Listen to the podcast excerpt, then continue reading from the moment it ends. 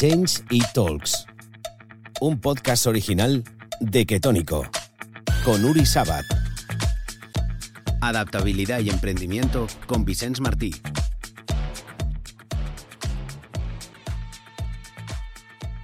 Bueno, bueno, bueno. Estoy con el presidente de Ketónico. Yo estoy con el gran Uri Sabat. ¡Gran! Oye, estoy muy contento de estar aquí Y yo también. De estar en tu casa, de estar en Ibiza y de poder charlar un rato contigo porque yo siempre tengo la, la sensación, y te conozco desde hace muchos años, de que tener 45 minutos o una hora contigo es casi misión imposible. Bueno, eh, primero, no es misión imposible porque lo estamos haciendo. Sí. Segundo, yo tengo muchas ganas de pasar estos 45 minutos contigo. Eh, yo soy graduado en comunicación y, y una de las- periodista. soy periodista y una de las cosas que me ha encantado ver en los últimos, yo creo que nos conocemos hace al menos 10 años o más, o más, Desde es- cuando tú estabas en, en Vueling. en Vueling, es ver el, el- el progreso de tu carrera como comunicador. De la tuya. La mía ha ido por su lado, pero la tuya como comunicador y cómo te has ido adaptando a los diferentes medios, a los diferentes canales, para mí es un lujo también pasar estos 45 minutos. Yo creo que has dicho una cosa súper importante y podemos empezar por ahí, que es eh, la capacidad de adaptarse a las circunstancias. Em, este podcast, que además patrocina Ketónico, y hablaremos de muchas cosas que, que- llevamos tú y yo en la cabeza, hablaremos de keto, hablaremos de emprendimiento, hablaremos de superación personal, pero quiero empezar por adaptarse al medio, porque yo creo que tú durante toda tu carrera te has tenido que adaptar muchísimas veces a muchas cosas, ¿no? Sí, yo lo único que te negaría de tu, de tu frase es eh, adaptarme en mi carrera. Para mí la carrera y la vida no tienen ninguna diferencia. Eh, a mí la gente que habla por separado de su carrera y de su vida no lo acabo de entender. Eh, de hecho, yo creo que, hablemos de adaptabilidad, yo creo que adaptabilidad, eh, no es que lo crea, es que hay research que lo avala, es uno de los principales predictores de felicidad. Es decir, el que se adapta es más feliz, porque el que se adapta no se está eh, todo el rato maldiciendo porque le han cambiado las condiciones, sea en su trabajo, sea en su vida, sino que encuentra una manera de disfrutar o una manera de desarrollarse dentro de condiciones nuevas. Entonces, adaptarse, la adaptabilidad, es una de las cosas que yo, por ejemplo, a los que son padres, mm, mm, les recomendaría que mira- miraran mucho en sus hijos. Más que obsesionarnos si tienen buenas notas o malas, que por cierto me parece bastante irrelevante, es cuánto adaptables son tus hijos. Y es una de las cosas que miro mucho, por ejemplo, en los tres que tengo, como bien sabes. Oye, Isen, eh, tú eres un, tío muy polifacético, pero creo que una de las eh, cosas que más o que mejor eh, trabajas es la comunicación, la capacidad de comunicar. Y hablábamos antes que tú tienes una formación de, de comunicación, pero eh, el hecho de comunicar, de intentar levantar eh, todo lo que has levantado, ¿tú crees que eso, eh, la capacidad comunicativa es importante en, en- en tu trabajo? Bueno, es que no lo he podido, muy- o sea, yo no lo he podido evitar porque, porque soy nieto de escritor, eh, soy nieto de académico. eh, yo crecí entre libros, crecí entre periodistas, crecí entre gente de letras. eh, siempre, esta anécdota la he contado en todos los podcasts, con lo cual, si tengo algún pobre que los sigue todos, debe estar aburridísimo. Pero yo, cuando, cuando iba a las clases en el liceo francés, que yo era alumno, y me explicaban la historia pues, de Francia o de España o la Segunda Guerra Mundial, yo ya me lo sabía, porque mi abuelo me contaba la historia universal eh, como si fuera un cuento. Entonces, esta capacidad de enlazar palabras para transmitir ideas, que es lo significa la, la comunicación, y a mí me ha venido bastante innata y no tengo mucho mérito en ella. Luego la has de seguir, ¿eh? y creo que, eh, diciendo una obviedad, eh, le- tan, tanto como leas, comunicarás bien luego. ¿no? Entonces, leer, que puedes leer en muchos soportes, no hace falta que sean libros gordos, pero leer para luego tener capacidad de usar las palabras para comunicar ideas sigue siendo muy importante y desde luego a mí me ha ayudado muchísimo. Hablaremos de cambio en esta charla, porque como bien sabes, este podcast se llama Change It Talks. Sí. Eh, pero yo creo que en tu vida has hecho grandes cambios. ¿Cuál para ti sería el más relevante? Eh, ese que dices, cambié esto y me cambió la vida. Sí. eh, destacaría dos. Uno es cuando me fui a vivir a Estados Unidos, eh, la primera vez. Eh, yo siempre, cuando me preguntan, bueno, tú eras un, adolescente rebelde, bueno, si la escala de rebelde es del 1 al 10, yo era un 18. ¿eh? Entonces, eh, yo volví absolutamente locos a mis padres. Eh, que hay que ponerles un monumento o dos o tres, que, siguen juntos, enamorados, casados, a pesar de todas las perrerías que les hice yo. Pero hubo un momento que me enseñaron tarjeta amarilla tirando a naranja y me dijeron que sería buena idea que, me, que, me, trasladara a vivir a otro sitio. ¿no? Eh, yo tenía 17 años, no, perdón, 18 años, un año, lo que correspondería al segundo de carrera. Eh, el primero de carrera salió por la ventana y me trasladé a vivir a Estados Unidos y allí este fue el primer gran cambio. Aislarme del ambiente gamberro nocturno de Barcelona, donde realmente no era muy constructivo, y encontrarme en una sociedad como Memphis, Tennessee, de los, del año 90, mm. eh, fue el primer gran cambio y, como, y donde tuve que demostrar esta famosa adaptabilidad. Y el segundo es más reciente. El segundo es más reciente em, a través de trabajo que he ido haciendo con em, ceremonias y psicodélicos y cosas así. Hace cinco o seis años yo nunca he sido un gran bebedor de, alcohol, eh, em, pero en la cultura mediterránea, pues te acabas tomando un vino, te acabas tomando un champán. Y ya te digo, yo jamás había bebido una cañita entre semana. De hecho, una cosa más social, ¿no? Sí, y luego cuando sales por la noche, pues te acabas tomando dos, tres cubatas, ¿no? Em, y hace cuatro o cinco años, eh, a raíz de una de estas ceremonias, eh, vi clarísimo que el alcohol no tendría que hacer parte ya de mi vida nunca.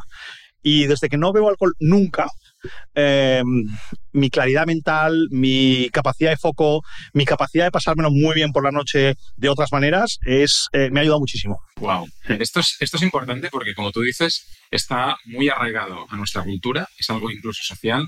Yo, como ya sabes, tuve la, suerte de hacer el reto Men's Durante cuatro meses cambiar mi mentalidad acerca de la alimentación, el deporte, etcétera, etcétera. Y una de las cosas que, que hicimos fue no beber. Y eso eh, anímicamente, la piel, la calidad del sueño, todo eso. ¿Pero has vuelto a beber? Sí, lo he vuelto a hacer, pero por lo que decíamos, una, una situación social. Primero eres más joven que yo, con lo cual, sí, pero puedes, puedes dejar de ver más adelante. Mira, eh, si quieres, lo, lo, profundizamos un poco más. Una de las cosas que tienen en común todas las sociedades, si las estudias desde el principio, de, desde que hay pues, pues, pues prueba de que las sociedades existen, son dos cosas en común. Una, todas creen en un Dios, no hay sociedades ateas, jamás las ha habido. El Dios puede tener, tiene muchos formatos. Y el segundo es que todas las sociedades han encontrado una manera de alterar su estado de conciencia. Todas. ¿eh? Y puede ser, bueno, podemos hacer el menú si queréis, ¿eh? Pero si te fijas, la tecnología del alcohol como alterador del estado de conciencia es la más primaria. Es como si de repente hubiéramos decidido que de todas las tecnologías para hacer calor, nos hubiéramos quedado con frotar las piedras. ¿eh? Entonces, es realmente, em, te preguntas por qué está el alcohol tan ubicado como tecnología para alterar el estado de conciencia cuando hay muchas más que son expansivas, que te sientan bien, que al día siguiente has creado nuevas conexiones neuronales, cuando el alcohol no tiene nada de todo eso, es todo lo contrario. Entonces, eh, yo entiendo que muchos de nuestros oyentes a lo mejor nos dirán, bueno, pues que a mí me gusta una copa de vino. Fine, ¿eh? está bien, ¿eh? pero nadie se toma una copa de vino. copas de vino Eso es. Hay, una, hay, un tema que estabas diciendo de la, de la tecnología y esto en Ketónica, en Ketónico nosotros lo, lo, incluso lo ponemos en, en, esta botella que tengo aquí delante que es Ancestral Wisdom Modern Science. Eso es. Science, Technology, eh, todas estas cosas mezcladas con todo lo que sabemos, con todo lo ancestral y con todo lo que hemos vivido, ¿no? Bueno, yo creo que em, estamos entrando, eh, estamos empezando a permear el conocimiento de mucha gente. Eh, desde que Trónico hacemos un esfuerzo, desde otras empresas también, desde gente, divulgadores mucho más importantes de lo que somos nosotros, aunque ponemos un, un, granito de arena. Y lo que nos estamos dando cuenta es que viejos paradigmas generalizados, a lo mejor de, de generaciones muy cercanas a las nuestras, acuérdate, por ejemplo, de la típica expresión, no, es que lo que hay que comer es sano. ¿Qué coño significa comer sano? ¿Sabes? O sea, cuando no tienen, mm, o sea, muchas veces la famosa dieta equilibrada estaba completamente al revés. Es lo mismo que el alcohol. No, beber moderadamente está bien. No, no te aporta nada. Otra cosa es que lo hagas, ¿eh? pero no te aporta nada.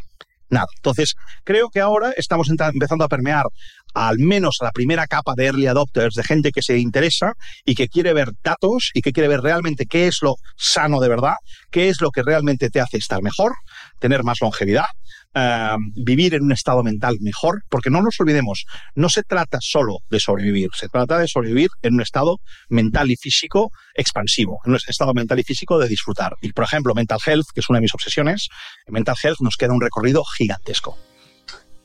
Vicens, tú tienes, como decíamos, eh, una personalidad arrolladora eres un tío que, que ha conseguido levantar empresas, levantar rondas de financiación, has- eres un tío exitoso en, en el mundo de los negocios, en muchas, en muchas otras facetas, pero me gustaría centrarme en el mundo de los negocios y preguntarte también, aparte de por qué ketónico puede ser un, un- algo que beneficia a la gente, ¿Mm? ¿por qué empresarialmente te enfocaste en algo así?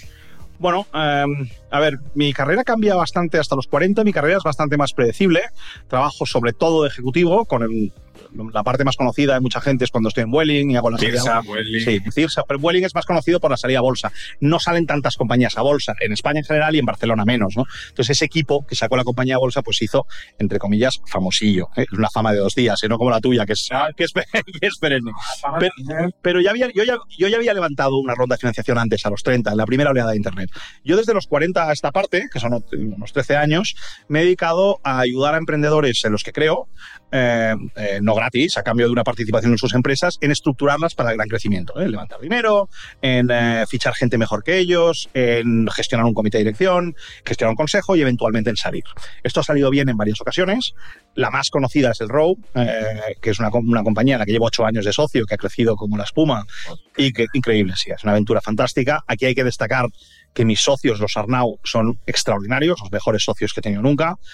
Juanito es un consejero delegado, un CEO que cumple 40 años justo cuando se está grabando esto, que para mí está a la altura de un Guy Liberté del Cirque du Soleil y que para mí ha sido también una aventura empresarial que también a mí, a mí me ha dado mucho nombre y me ha podido pe- perseguir otras. ¿no? El caso de Ketónico es un caso similar, en realidad. Lo que pasa es que aún no es tan grande. Eh, Nico, para mí, es una persona eh, que es un inspirador, es una persona que eh, es un net positive para la sociedad. Mm. Es decir, no todo el mundo tiene que vivir como Nico. Para empezar, es bastante difícil. ¿eh? Eh, eh, Un beso desde aquí a eso, que es Sí, maravilloso y un gran inspirador. Pero lo que intenté yo, o sigo intentando, y creo que con bastante éxito, es poner una estructura re- eh, empresarial alrededor de la visión de Nico y aportar este tipo de contenidos, este tipo de información y de productos para que la gente que quiera parecerse a la vida que tiene Nico, que es muy consistente, muy pura, eh, muy orientada al bienestar, pueda tener un inspirador y unos productos para hacerlo. Y creo que esto es un, un contribuidor a la sociedad. Pero hay otros. Es decir, mm, que Tonico contribuye con un net positive clarísimo. Y a mí lo- uno de los criterios para apoyar a emprendedores hoy, estoy metido en, si no recuerdo mal, en 14 empresas, es eh, que el emprendedor, además de ser muy bueno empresarialmente, tenga una intención, un purpose, eh, que sea un contribuidor a la sociedad. ¿Cuál sería para ti, siguiendo en el caso de los negocios, algo de lo que estés muy, muy, muy orgulloso? Bueno, em, para mí serían, serían eh, eh, varias etapas. La primera de superación personal fue cuando el grupo CIRSA me envió a Corea eh, a gestionar el negocio de loterías electrónicas en Seúl. Estuviste un año y medio. Sí, casi dos, eh, con un compañero que hoy seguimos siendo muy amigos, se llama Antón Alba. Éramos los dos únicos españoles, reportaban 78 coreanos a nosotros y fue desde el punto de vista de adaptabilidad, volviendo al primer tema del, del, del podcast, un reto enorme. ¿eh? Eh, y superar eso con éxito, con un relativo éxito, pues tuvimos nuestros problemas y volver con todo ese conocimiento para mí estuvo muy bien. Luego, el segundo, eh, lo hemos mencionado en Vueling, aprender de Carlos Muñoz, eh, eh, el fundador, que parece que yo siempre digo que Carlos Muñoz parece el personaje de un chiste, ¿no? De cuánta gente en la historia ha fundado dos aerolíneas. y las, es increíble, lo de Carlos es increíble Y lo volvería a hacer. y lo volvería a hacer. Somos muy amigos aún, eh, compartimos pasión por el Barça y Carlos, eh, haber trabajado para él, eh, porque era mi jefe, eh, además de que quizás también me consideraba un poco socio, pero, pero sobre todo era mi jefe y me enseñó muchísimas de las cosas que luego yo luego he adaptado. Una de las cosas que me enseñó, siendo muy técnicos, es que mucha gente habla de estrategia en negocios y suelta ideas al tuntún. Carlos, para decidir estrategia, se pegaba unas rascadas y hacía que todos nos pegáramos unas rascadas sobre números. Increíble. No te ibas a una reunión de estrategia, sino ibas con el, todo el research hecho. ¿no? Y esto es una cosa que luego he intentado adaptar. Estas serían dos. Y luego la tercera, yo creo que es eh, eh, haber creído en, en el equipo del Road tan pronto, eh, cuando eran seis en un sótano, literalmente, eh, con, cuando la familia Arnau, y esto lo reconocerían ellos mismos en este podcast si los invitas, es que no se sabían ni los ingresos, y de ahí haberlo llevado pues, a, a la marca que es hoy mundial, haber tenido una transacción muy importante con Providence Equity, y aún seguimos. O sea, lo bueno es que estamos socios casi casi al 50 con 50 con Providence, nos quedan muchos años por delante. Y esto es que, Vicente, tengo tantas, tantas preguntas que no sé cuál escoger, porque evidentemente tú durante toda tu carrera Sí. eh, has hecho mucho dinero.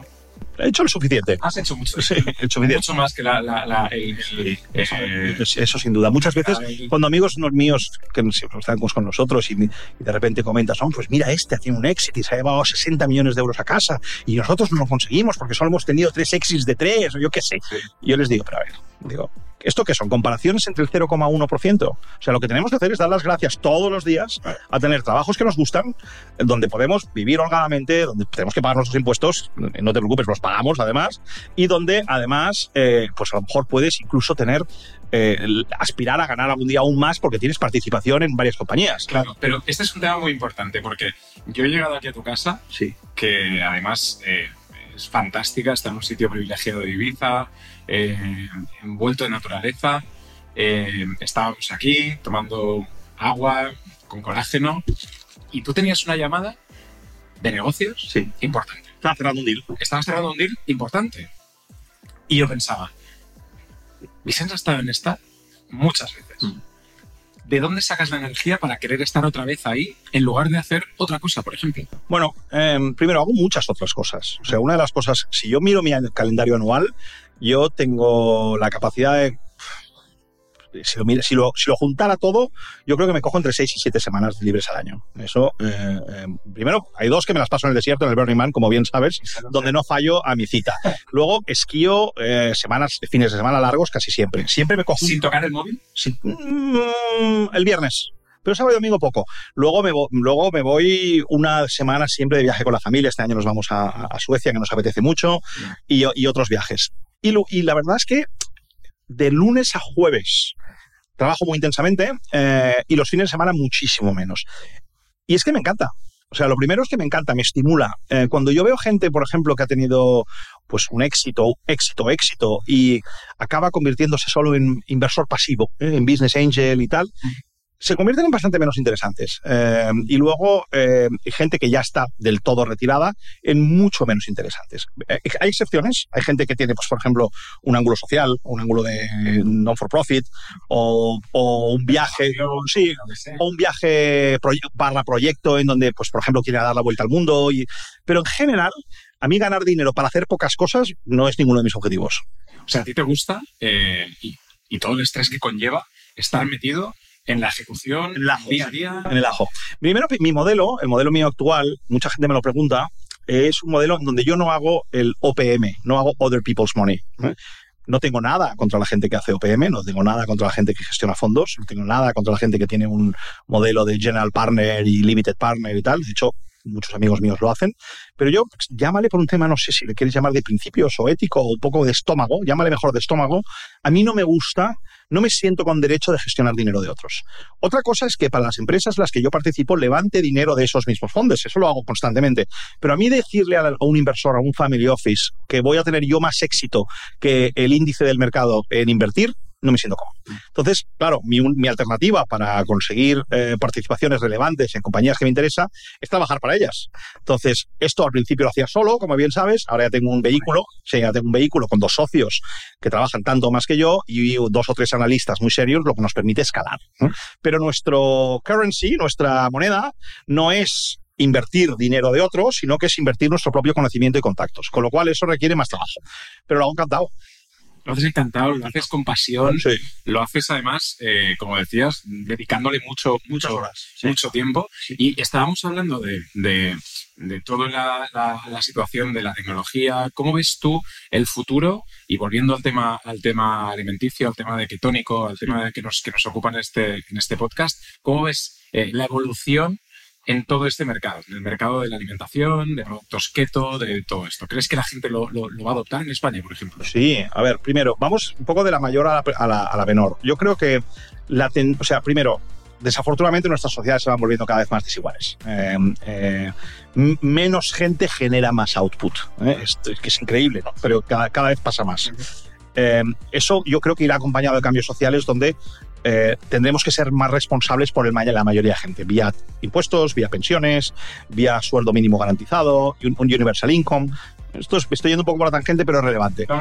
Pero es claro, pero ¿qué pasa entonces? Que esta menos gente que genera mucho output significa que hay mucha gente que lo que quiere es poder gastar mucho dinero en cosas que realmente le benefician. ¿eh? Claro. Y lo que estamos viendo claramente es que el dinero se va del pro- de los productos, de los assets, de tener un mejor coche o mejor un mejor reloj, que son los ejemplos clásicos, a las experiencias. ¿Y qué mejor experiencia hay que ser estar sano?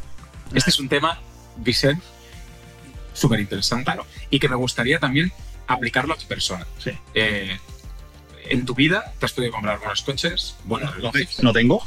pero, pero ¿cómo ha sido ese cambio de, de mentalidad? No sé si en algún momento en tu vida has tenido la mentalidad de, eh, Mira, no lo sé, pongo, pongo el estereotipo de Ferrari y Rolex y eh, cambiarlo por otra cosa. No, lo, lo único en que, en que levantaría la mano como totalmente culpable, eh, primero, los, los coches siempre me han importado un rábano. De hecho, mis coches tienden a estar muy, muy sucios y la gente eh, pues, no dice nada. Normalmente se sube, como les doy conversación y tal, pero cuando pisan dos o tres botellas de Fombella vacías o cosas así, dicen, este tío.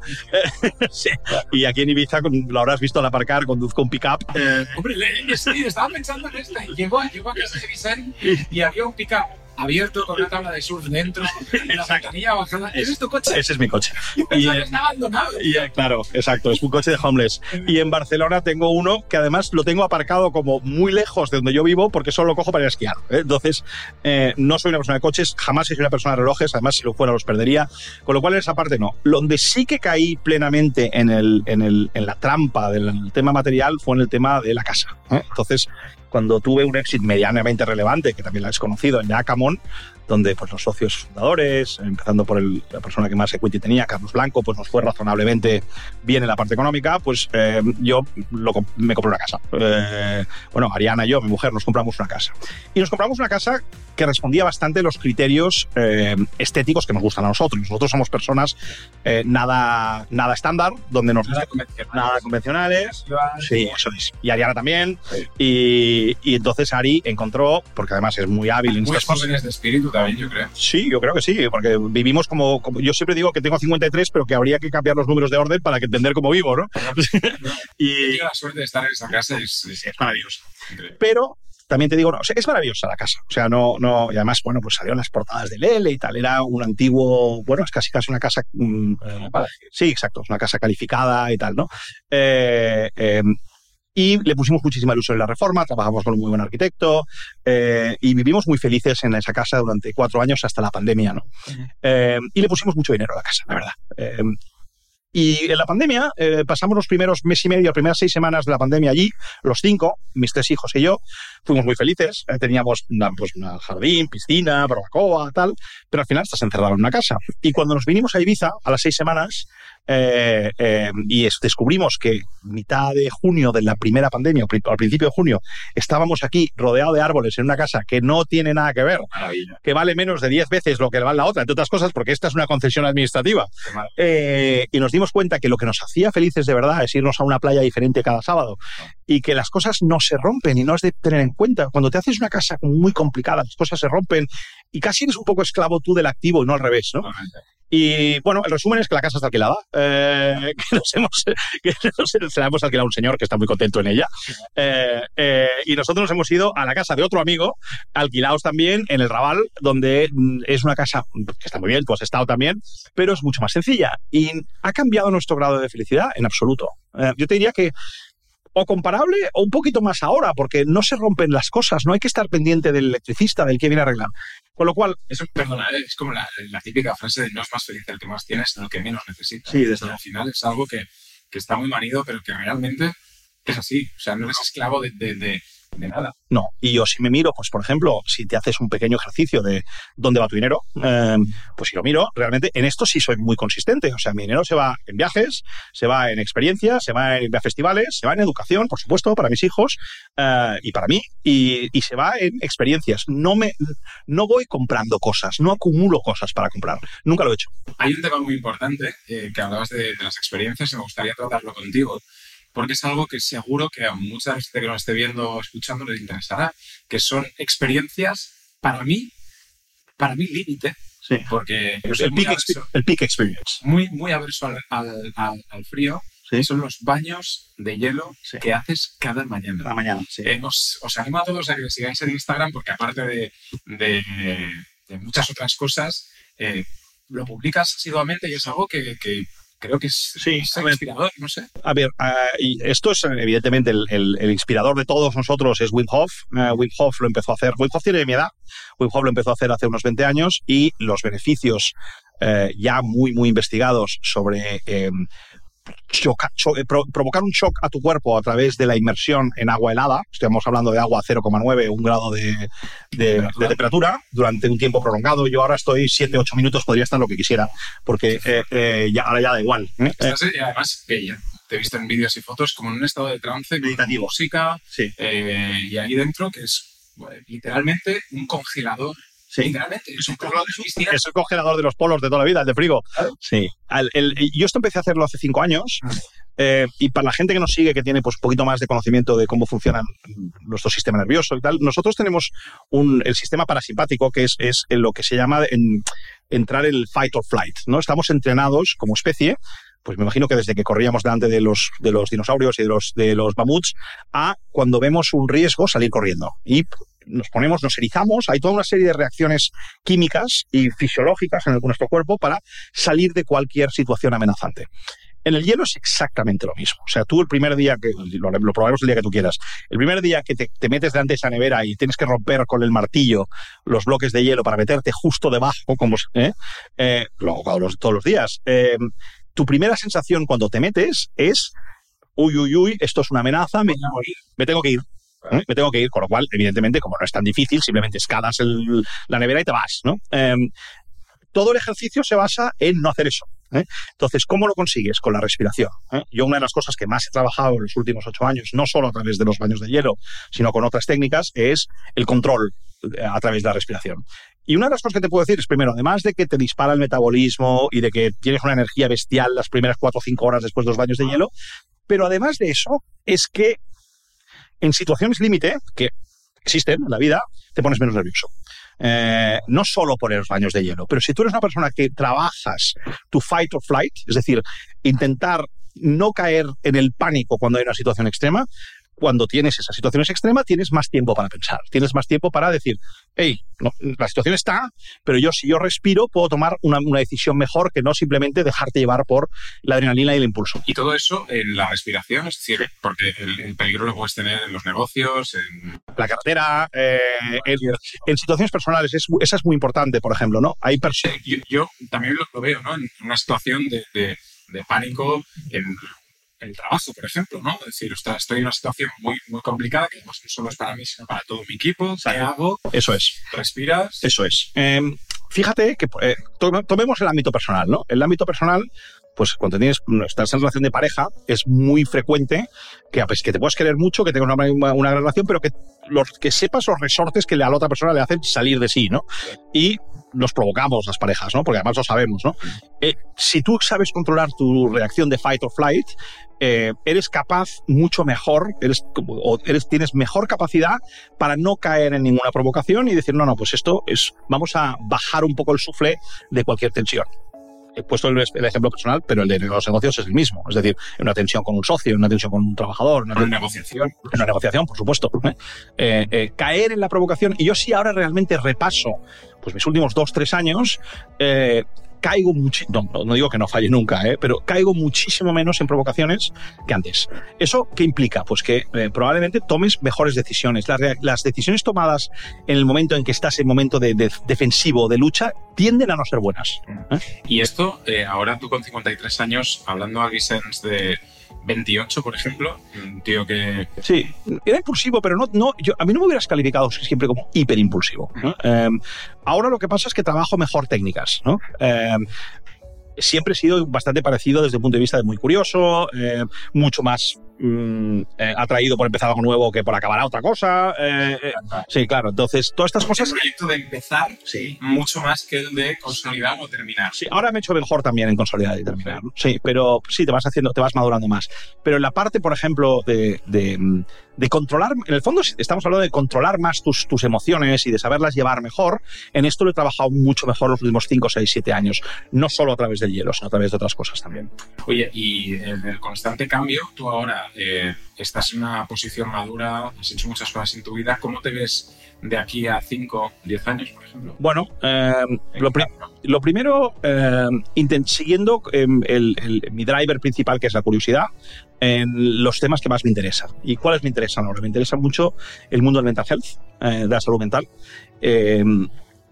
Invito a todo el mundo a pararse a pensar de su círculo más inmediato, estamos hablando de tíos, hermanos, padres, primos, mejores amigos, gente con la que pasas tiempo, qué porcentaje de gente que conoces tiene o ha tenido en los últimos cuatro años o va a tener en los próximos tres años un problema de mental health, incluido depresión, eh, trastornos de alimentación, eh, ansiedad, es gigante. Entonces, eh, entonces, y además creo que como sistema, sistema de salud, y España tiene uno de los mejores sistemas de salud del mundo, pero aún así, como sistema de salud, estamos fatal equipados para tratar con ellos. Eh, entonces, todo lo que puedo hacer para, primero, conocer más y segundo, contribuir desde alguna de las iniciativas que me interesan en la parte de mental health, pues va a ocupar parte de mi tiempo. Segundo, las tecnologías de Web3, NFTs, en la que de cripto, en las que tú también estás muy metido, pues me atraen muchísimo. Creo que estamos ante una nueva frontera de Internet, eh, un Web3 realmente. Eh, tengo una iniciativa en marcha con mi eh, íntimo amigo Eric Pulier en Batom, pero también estuve al principio de Spice VC con Carlos Domingo y, y haré otras cosas con mi íntimo amigo Brock Pierce, pero eh, me veo en este espacio bastante tiempo. Y luego, esto es la parte de negocios, donde además me sigue interesando mucho el mundo de la salud, con Ketonico, con Body Genius, con Regenera, que es un pedazo de empresa en la que estamos metidos. Em, y en esto, Entertainment con... Entertainment, es que Entertainment va siempre conmigo. O sea, Entertainment eh, eh, no lo puedo dejar casi. Es que no me deja él a mí, ¿sabes? O sea, He escuchado alguna entrevista tuya que decías que era algo que además te divertía, que lo llevabas dentro, que... la música electrónica me encanta, eh, la gente, la gente, entretener a la gente me gusta mucho, el teatro inmersivo me gusta mucho, estoy metido en un proyecto muy bonito y mm, creo que con estos sectores pues, pues voy a estar entretenido los próximos 10 años. Los próximos 10 años son críticos a mí, para mí en concreto, porque mis tres hijos pasan de, de ser niños a ser adultos, ¿no? Y lo que quiero es estar muy cerca de todo este, de todo este proceso. ¿vale? Tengo una relación muy cercana con los tres, eh, eh, muy parecida a la que tenía mi padre y mi madre conmigo. Al final tiene influencia.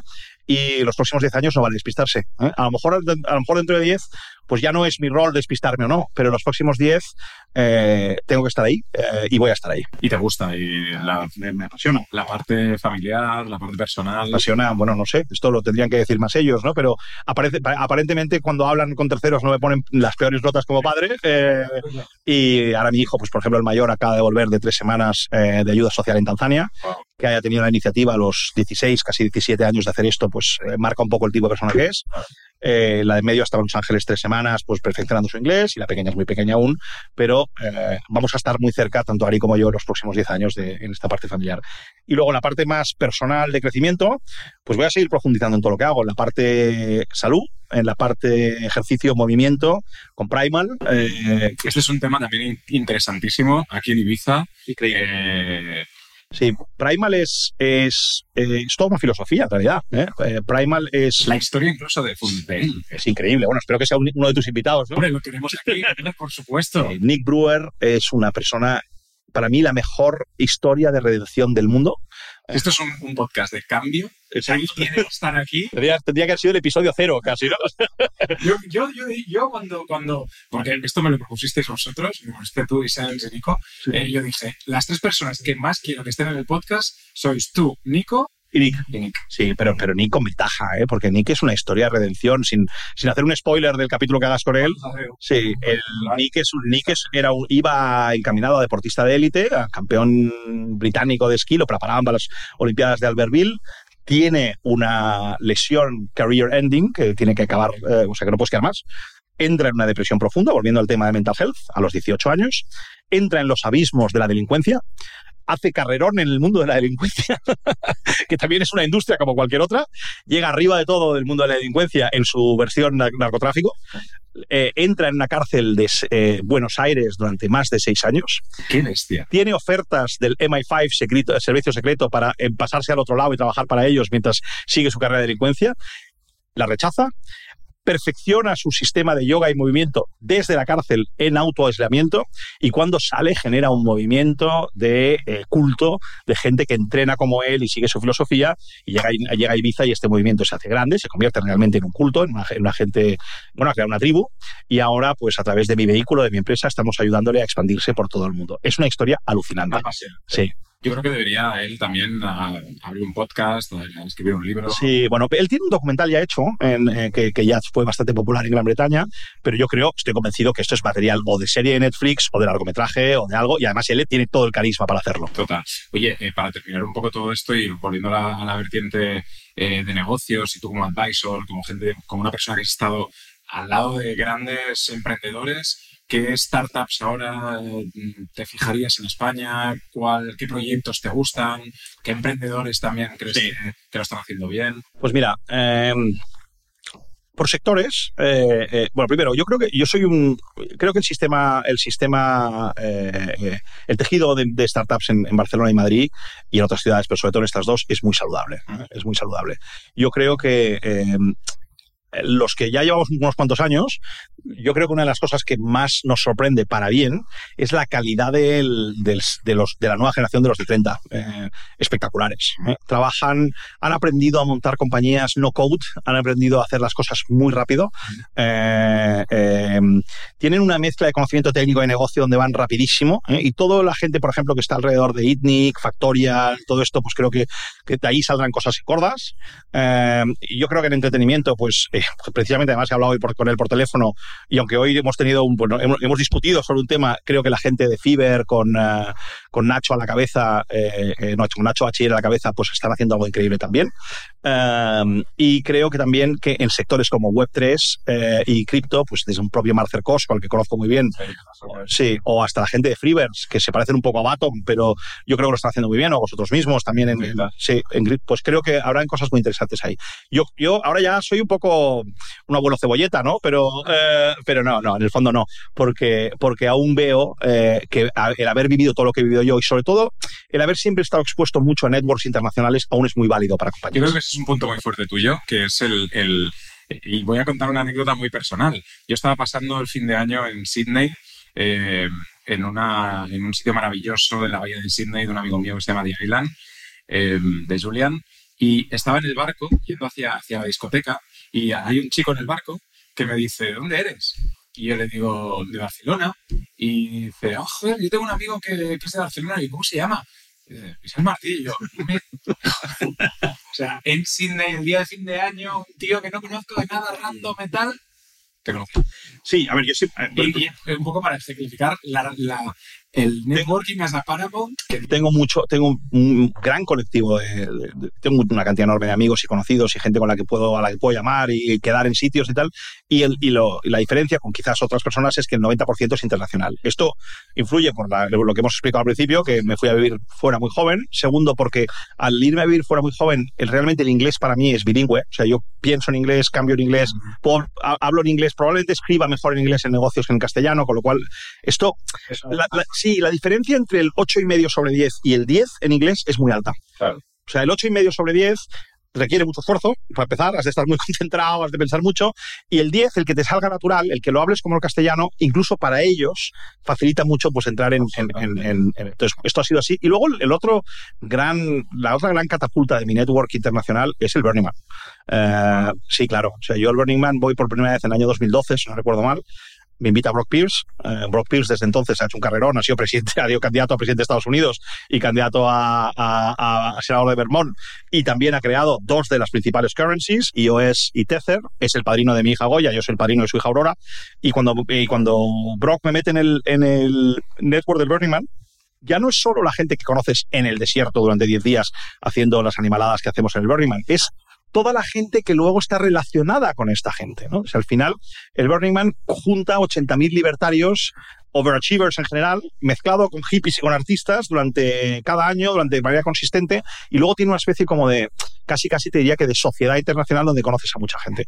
Si el otro día lo pensamos con Ari, y de, aparte de mis amigos de Barcelona de toda la vida, eh, que luego han, han, traído a sus amigos y a más amigos, en realidad los últimos 10, 12 años todas mis relaciones nuevas nacen a través de alguna persona que conocí en el Burning Wow. Sí. Y este año vas a ir. Hombre, por supuesto. Eh, me quedan dos semanas, no, tres semanas para ir. Estoy ahora ya, porque claro, esto vas progresando también, ¿no? Como en todo, ¿no? Desde no saber mucho a qué camp ibas a ir al principio o encontrarte un poco perdido, ahora estoy ya en el, en el consejo de administración de uno de los camps principales, que es Mayan Warrior. Em, eh, los camps son eh, sin ánimo de lucro, o sea que esto no es que sea una empresa más de mi portafolio, sino que eh, los fundadores de Mayan Warrior, entre ellos Pablo González, que es, es, el alma detrás del proyecto, me pidieron que me incorporara al, al, al board, que sería más, más bien un patronato, una fundación, en realidad, eh, para ayudarles en la expansión del Mayan Warrior fuera del Burning Man, para sufragar los enormes costes que significa llevar, para los que seáis burners o que os guste el Burning Man, cuando, el, cuando hablamos del Mayan Warrior es un camión gigante en forma de Mayan.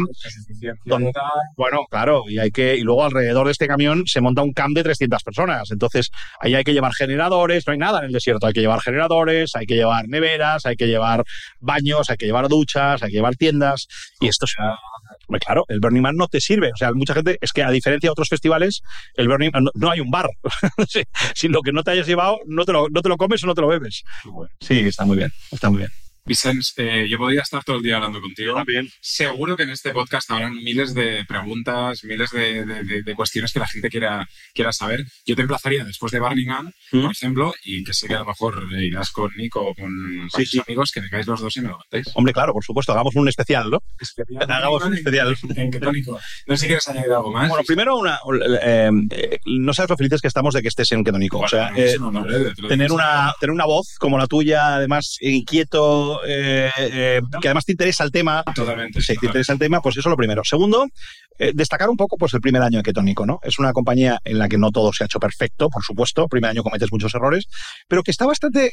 Cuando me miro el deck, a veces pasa, ¿no? Esto en las compañías, te miras el deck de lo que dijiste que ibas a hacer y luego lo miras al cabo del año y dices, oye, pues mira, hemos hecho bastante de los productos que dijimos, 50 productos, en, hemos sido muy consistentes con el estándar de calidad que Nico eh, eh, no perdona. O sea, Nico no quiere sacar productos asociados a su estilo de vida, pues que hagan trampas o que hagan concesiones a de poca calidad. Y en esto, pues yo creo que hemos cumplido.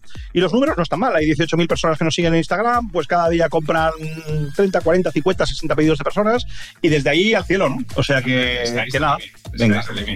Gracias, Vicente. Muchas gracias, Oriol. Eh, nos vemos en el siguiente. Muchas gracias, Uri. Venga. Chao, chao. Change y Talks, un podcast original de Ketónico, con Uri Sabat.